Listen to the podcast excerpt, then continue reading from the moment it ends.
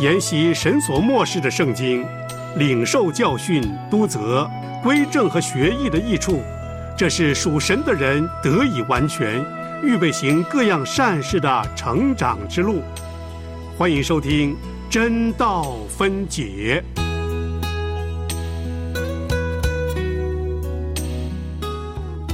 彰显真道，让教会健壮；神徒忠心，宣讲主圣道。求圣灵感动，让真道历久长新。让我们同来领受，做时代的工人。彰显真道，让教会健壮；神徒忠心。宣讲主圣道，求圣灵感动，让真道历久长新。让我们同来领受，这时代的工人。弟兄姐妹平安，我是林成，谢谢主，让我们继续在真道分解呢，来学习提摩太前书。时间呢，真的过得很快。今天呢，我们要开始谈提摩太前书第六章。我会分四次把这一章的经文呢分段来做一些的讲解。那么今天呢，我们要一起看的经文是在提摩太前书第六章的第一节到第五节。第六章的第一节到第五节，所以鼓励你呢，一样打开圣经，我们一起来看这一段的经文。好，如果你有圣经了，我们一起来看提摩太前书第六章的第一节开始。凡在恶下做仆人的，当以自己主人配受十分的恭敬，免得神的名和道理被人亵渎。仆人有信道的主人，不可因为与他是弟兄就轻看他，更要加以服侍他，因为得服侍之益处的。是信道蒙爱的，你要以此教训人、劝勉人。若有人传异教，不服从我们主耶稣基督纯正的话，与那合乎敬虔的道理，他是自高自大，一无所知，专好问难，争辩言辞，从此就生出嫉妒、纷争、毁谤、妄疑。并那坏了心术、失丧真理之人的争竞，他们以敬虔为得利的门路。好，我们经文呢，先读到这里。其实呢，这一整段的经文就是关于异教或者说错误教训的一些的提醒。那么今天呢，我们这五节经文呢，我们可以给它定一个题目，叫真道和假道。所以今天呢，我们就会来一起查考这五节的经文。我们先一起低头祷告，天父，我们继续来到你的面前，我们打开你的话语，也谢谢主，因为你把圣经赐给我们，我们也求你帮助我们，把一颗明白圣经的悟性也赐给我们。愿主继续的带领我们今天的学习，在你面前献上祷告交托，靠耶稣基督的圣名。阿门。那么今天呢，我们可以从保罗对提摩太这一段的训勉呢，来思考一个题目：真道和假道的分别。这段经文很明显有两方面的段落。第一节、第二节呢，是讲到真假、真道、假道和主仆的关系。那这是第一方面。那第二方面呢，就是从第三到第五节，特别是再一次。提醒这些传异教的人，那么传这个真假道的人要留意的。那么前面两节呢，当然我们知道圣经有它的背景哈，是针对保罗的时代一个特殊的情况来说的。但是呢，虽然是保罗的时代，但是对今天我们也是非常有意义，有一些的原则，我想我们也是可以一起学习的。那么这里提到了奴仆。凡在恶下做仆人的，这个仆人原来的意思是做奴隶，因为早期的教会呢，奴隶啊是一个相当复杂的问题，特别呢在当时罗马的社会啊，据统计呢，差不多啊有六千万个奴隶，所以在整个罗马的社会当中呢，奴隶啊是一个普遍的一个现象。但是对一个基督徒的家庭呢，假如说这个家庭信了耶稣，然后呢，他的奴隶哎也信了主，按照在基督耶稣里的关系呢，哎，我们应该就是一样是弟兄姐妹了。换句话说，我们都是平等了。那么这个主人和他的奴仆都是蒙恩得救的罪人，但是呢。按照世俗的这个关系来说呢，主人仍然是主人，仆役仍然是仆役，那么就要做奴仆所要做的事。所以在很实际的现况底下呢，保罗在这里就特别提醒提摩太，到底这个主仆的关系应该是怎么样。所以这两节经文呢，就是要解决这样的一个问题。那么这两节经文，刚才我说呢，是有一个它的圣经背景的。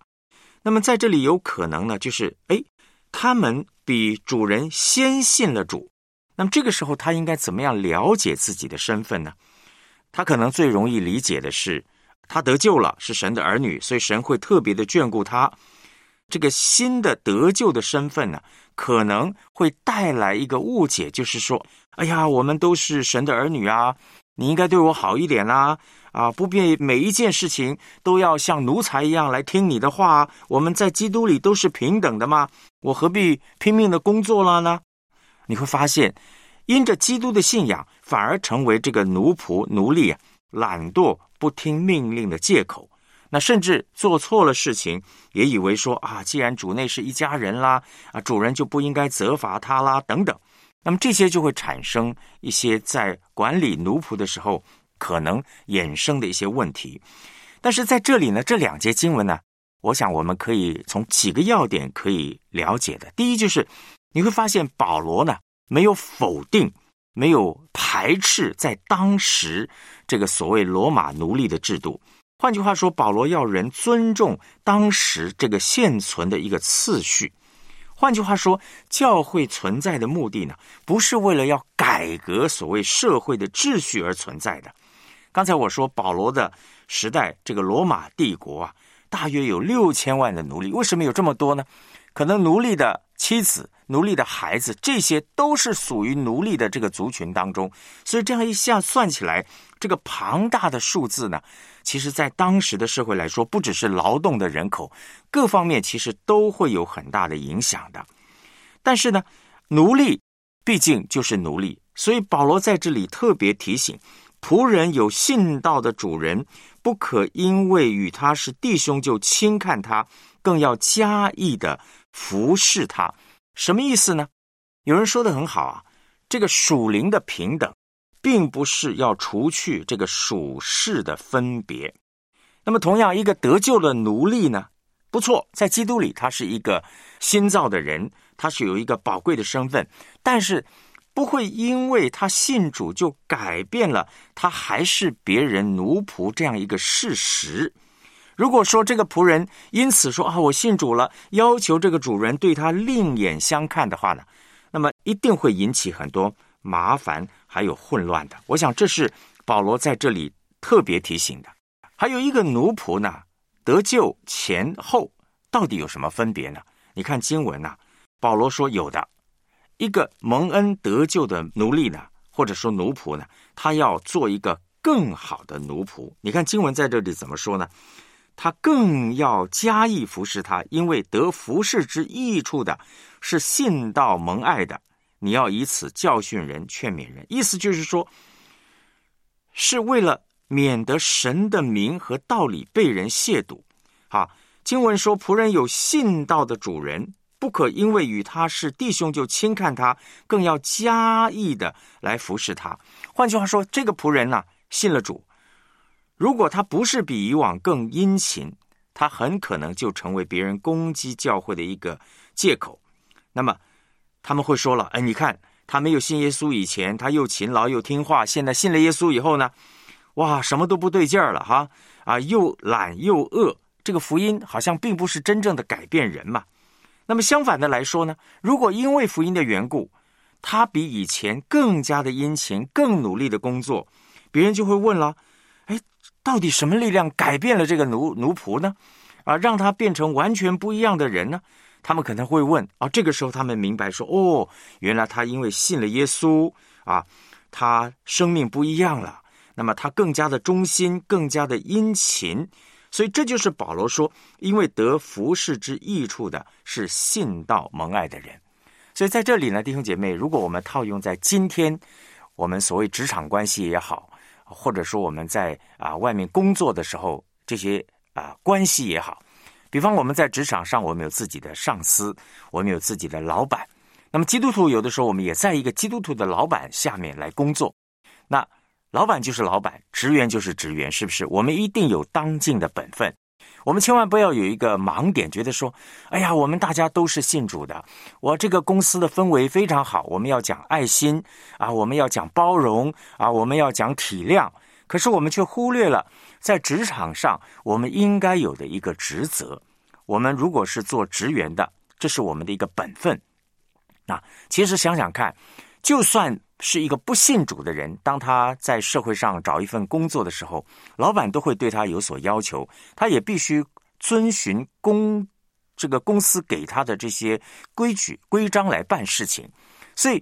尽本分来办事啊，一方面是基督徒的见证，但另一方面，其实这是我们的一个社会责任。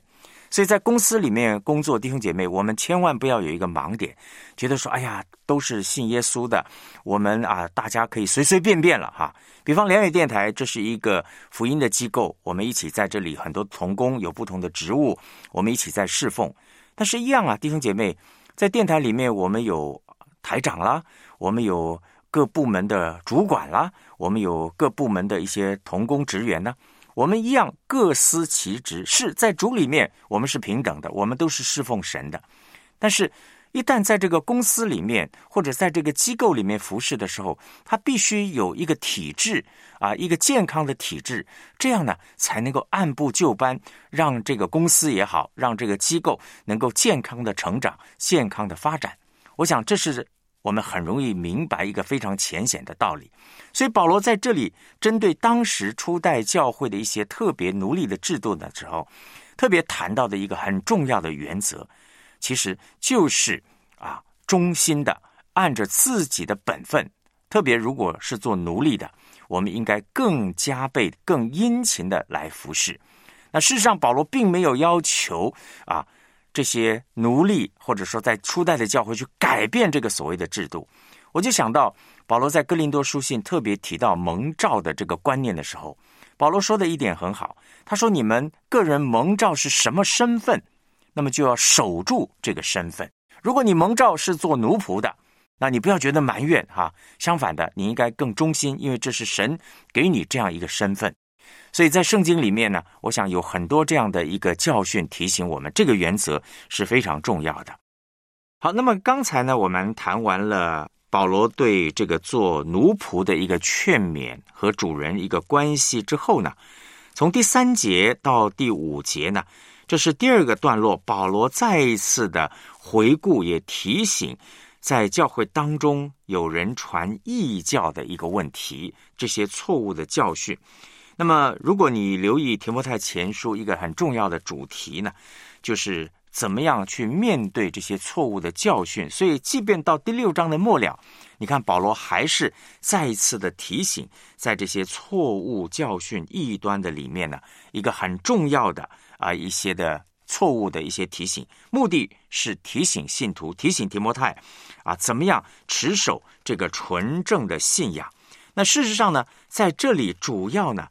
啊，保罗也可以说，提摩太前书呢，做一个主要的重点，就是假教师，还有提摩太的一个角色，作为一个教会的牧者一个角色。那么，我们继续来看，保罗在这里说：若有人传异教，不服从我们主耶稣基督纯正的话与那合乎敬虔的道理。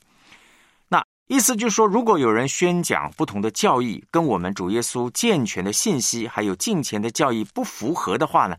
保罗说什么呢？保罗说他们是自高自大、极端无知，而且特别提出呢这些人的一些特性。你看这个经文非常有意思的，他说这种人呢显然怎么样？喜欢辩论，意思就是说喜欢在字句上呢吹毛求疵，而接下来就带来一个什么呢？就是带来嫉妒。纷争、毁谤、猜疑，特别是引起这些所谓心术不正的、失丧真理的啊这些的所谓的争竞。那么进一步的，保罗再一次说呢，这些人呢，所谓这些人在他们的心目中，这个信仰宗教不过是发财的一个途径而已。所以保罗在第五节的末了，他说什么呢？他们以敬钱为得利的门路。好，在这里我们仔细来看，什么是不同的教义？好，保罗说传异教，到底这个不同的教义异教内容是什么呢？好像并没有明确的指出啊。但是呢，如果我们看福音书来看，特别是使徒保罗写给哥林多教会的书信呢，他曾经提到，他说除了耶稣基督和他的十字架，他什么都不知道。换句话说，所谓不同的教义呢，其实就是指宣讲和耶稣基督的受难、十字架的事实相违背的信息，或者说就是违背救恩的信息。那么，特别我才啊，在早期的教会里面呢，有人传讲啊，所谓幻影说啊，特别是初代教会有这样的一个异端。意思就是说，哎，耶稣啊，并没有真正来到世界。大家所看见的耶稣呢，不过是一个幻影啊。如果耶稣基督真正降生在这个世界上的话呢，那当然就不会有啊这个十字架受苦的问题，没有受难，就不会有复活的信息。那其实我们知道，基督的信仰最宝贵的就是耶稣基督的受死、埋葬、复活。有他的受死，有他的埋葬，有他的复活，这个救恩才是一个整全的救恩。所以这也是使徒保罗在哥林多前书十五章那里谈的。他说：“如果基督没有从死里复活，那我们就没有什么好传的。那么你没有，你们呢，也没有什么好信的。我们所传的就是枉然，你们所信的也是枉然。所以，当我们讲这个纯正教义的时候呢，很重要的。”所谓这个不同的教义，哈，是指着和耶稣基督这个健全的信息和这个敬虔的教义相违背的。那么接下来保罗就特别谈到了这个啊这些违背敬虔教义的一些呃特点，哈特点。那么保罗在第四、第五节呢，就提到了敬虔内涵相违背的。第一。自高自大，我们看经文，他是自高自大，一无所知，啊，极端的无知。那么，其实这句话呢，你可以参考保罗在第三章啊，第三章我们看第三章第六节那里谈到的什么呢？他说那里谈到他自高自大，或者用一句话说心高气傲，意思就是说这种的自高自大，这种的极端无知呢。好像让人的眼睛啊给蒙蔽了，看不清楚了。那一个自高自大，或者说一个骄傲的人，最危险的是什么呢？就是常常不知道自己在做什么，甚至不知道自己在说什么，以为自己很懂，啊，其实呢，真的认识的很少，说话的内容呢，其实是非常空洞的。所以保罗提醒这样的人呢，其实，在传信息的时候，他们所传讲的一定是一个。不实在的信息。那今天我们处在一个幕后的时代，弟兄姐妹，当我们说传讲纯正的道理的时候，我们的根据是什么？我们根据一定是根据圣经。那当然，早期的教会当然啊，有一些的书信是相当流传在教会内部的。但是，一个传道者最重要的弟兄姐妹，就是知道依据圣经来传讲。而不是把自己的想法用圣经来合理化。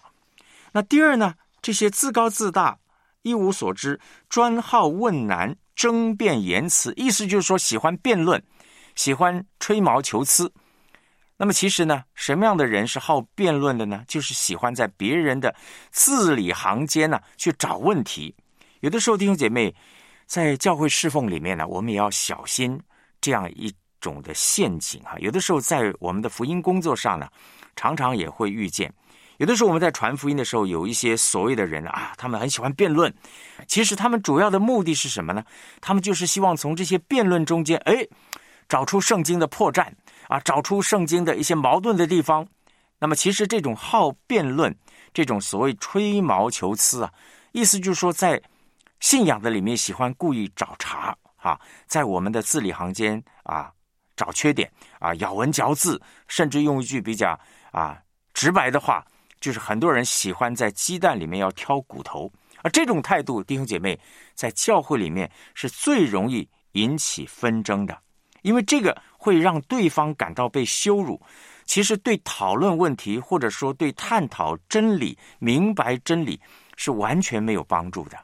那弟兄姐妹，我们的信仰呢，并不是从辩论当中好像去说服人，让人好像被说服了，所以他信主了。换句话说，我们不是从辩论当中去得到信徒。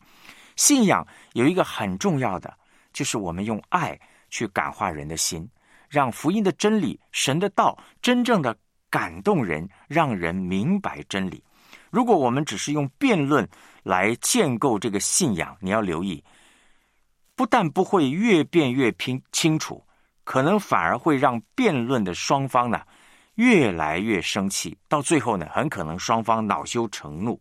那么对追求信仰或者认识信仰一点帮助都没有。所以，这就是保罗呢会在第四节，你留意他特别提到。这个争辩言辞生出嫉妒、纷争、毁谤、妄疑啊，会造成嫉妒、纷争、毁谤、猜疑这些结果啊。我想这是我们啊面对这些无论是啊错误的异端也好，甚至我们自己有的时候在传讲福音的时候，弟兄姐妹，我们都要留心。那么另外呢，保罗在这里这些错误的教训呢，还有一个很重要的特点是什么呢？就是心术不正。丧失真理，换句话说，这些人什么呢？是坏了心术、失丧真理之人，啊，这些心术不正，指的是心思意念的那种诡诈。比方说，要把自己啊啊神圣化啊，让信徒觉得，哎，你看我是一个了不起的超级属灵伟人。那么，这个其实和第四节刚才提到的自高自大有一点点的相同，哈。有的时候我们喜欢用一句话说叫自我膨胀。你看我讲的道有多少人听？有的人很喜欢吹嘘。哎呀，我带领聚会有多少人信主，多少人悔改？那弟兄姐妹，当然这些都是神的工作，但是我们要小心分辨。还有丧失真理，什么叫丧失真理呢？意思就是说，不是以真理作为我们信仰的中心呢。弟兄姐妹，过去我们谈到啊，提摩太前书的。主要的内容的时候呢，特别谈到，知道在神的家中该怎样行。在第三章的时候，那保罗特别提到，这家就是永生神的教会，是什么？是真理的柱石和根基。意思就是说，教会要看重的是真理作为一个基础，不只是传讲真理、守护真理、行出真理。但是在这里一个非常明显的对比。这些错误的教训，这些所谓的传异教的人呢，他们是丧失真理，意思就是，他们可能有很多花俏的技巧，有很多花俏的方法去吸引人，但是在内涵上面，弟兄姐妹，你会发现他们丧失真理。什么叫丧失真理？就是他们所有的动机、所有的目的，不是以真理做基础，不是以信仰作为基础，乃是为着要发财。所以第五节就说了，第五节说呢，这些人怎么样？这些人他们是以敬钱为得利的门路。换句话说，这种人用一句话来形容呢，在他们的心目中呢，宗教不过是发财的一个途径而已。哈，比方在民间信仰里面，常常有这样的一个现象哈，就是很多人呢，哎，他觉得没有什么事儿做哈，想找点财路。他就想，哎，那我来盖一个庙，为什么呢？盖一个庙就能够吸引善男信女来添这个香火钱，那么算算开销呢？哎，可能我还有进项啊。这个就是很明显的用金钱、用宗教来获得所谓的利益啊。那弟兄姐妹在传讲真理的时候啊，有的时候我们也要避免啊，传讲信耶稣会赚大钱。啊，过去我们曾经说这个所谓的成功神学哈，为什么呢？圣经说只要祷告就会得到，所以把上帝呢当做一个好像有求必应的神。那弟兄姐妹，这就是一个很明显的错误。这种严重错误的看法，还有信仰的认知，弟兄姐妹，这种的信仰绝对不会是真理。那有的时候我们用一句话，这些只是用宗教信仰。当做得力的一个外衣披在身上，是一种欺骗的行为。这种以宗教掩护甚至进行诈财的事件，弟兄姐妹，有的时候在民间信仰或者在外邦的社会可能屡见不鲜。但是，弟兄姐妹，我们要思想，会不会在教会的里面，有的时候我们也忽略了这样的一个教训呢？有的时候我们不自觉，我们传福音，甚至我们在啊带领人啊信主的这个过程中，我们的动机会不会也会出现问题呢？所以保罗在这里一个论点是非常非常清楚的，就是说敬钱不应该当做得财力的一个门路，相反的，保罗会谈到敬钱是最大的意义利益。那这个部分呢，我们在下一次会继续来和大家分享。那今天呢，我们谈的两个重点，在特别是在这些假道真道之间的一个差别。弟兄姐妹，除了奴仆的一个原则之外，更重要的，当我们面对这些异教、这些错误的动机的时候，弟兄姐妹，我们要小心的去分辨。那如果说什么是一个正确的宗教信仰呢？其实从第六节我们可以看得出来，使徒保罗说什么呢？第六节在这里说：“敬钱加上知足的心，便是大利。”那换句话说，一个人生命的满足啊，弟兄姐妹，绝对不是从物质、从钱财得到的，乃是从正确的信仰得到的。我就想到保罗在腓利比书讲到他自己生命的经历的时候呢，他说。他以万事当作粪土，以认识耶稣基督为他生命的至宝。我想这一节的经文真的能够说明保罗在他信主之前、信主之后呢一个最大的转变。他把世上的万物当作粪土，他以认识耶稣基督为他生命的至宝。弟兄姐妹，在真道假道的这个分辨过程中间。求主帮助我们，让我们知道怎么样分辨，同时我们也知道怎么样来持守。那么下一次呢，我们会继续开始谈保罗对提摩太的一个很重要的劝勉：怎么样在不只是在真道假道的分别，怎么样在生命当中活出一个美好的见证。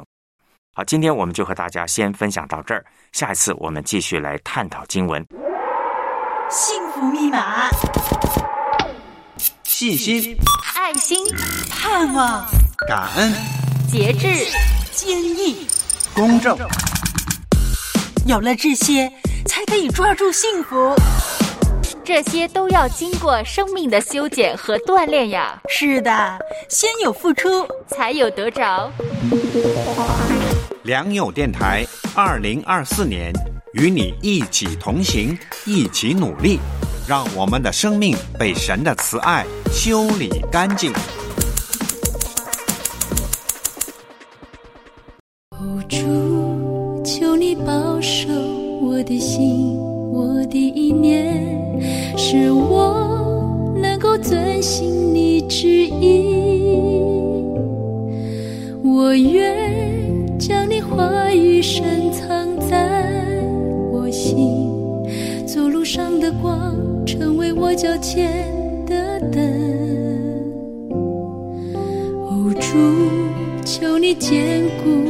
坚固我信，我的力量，是。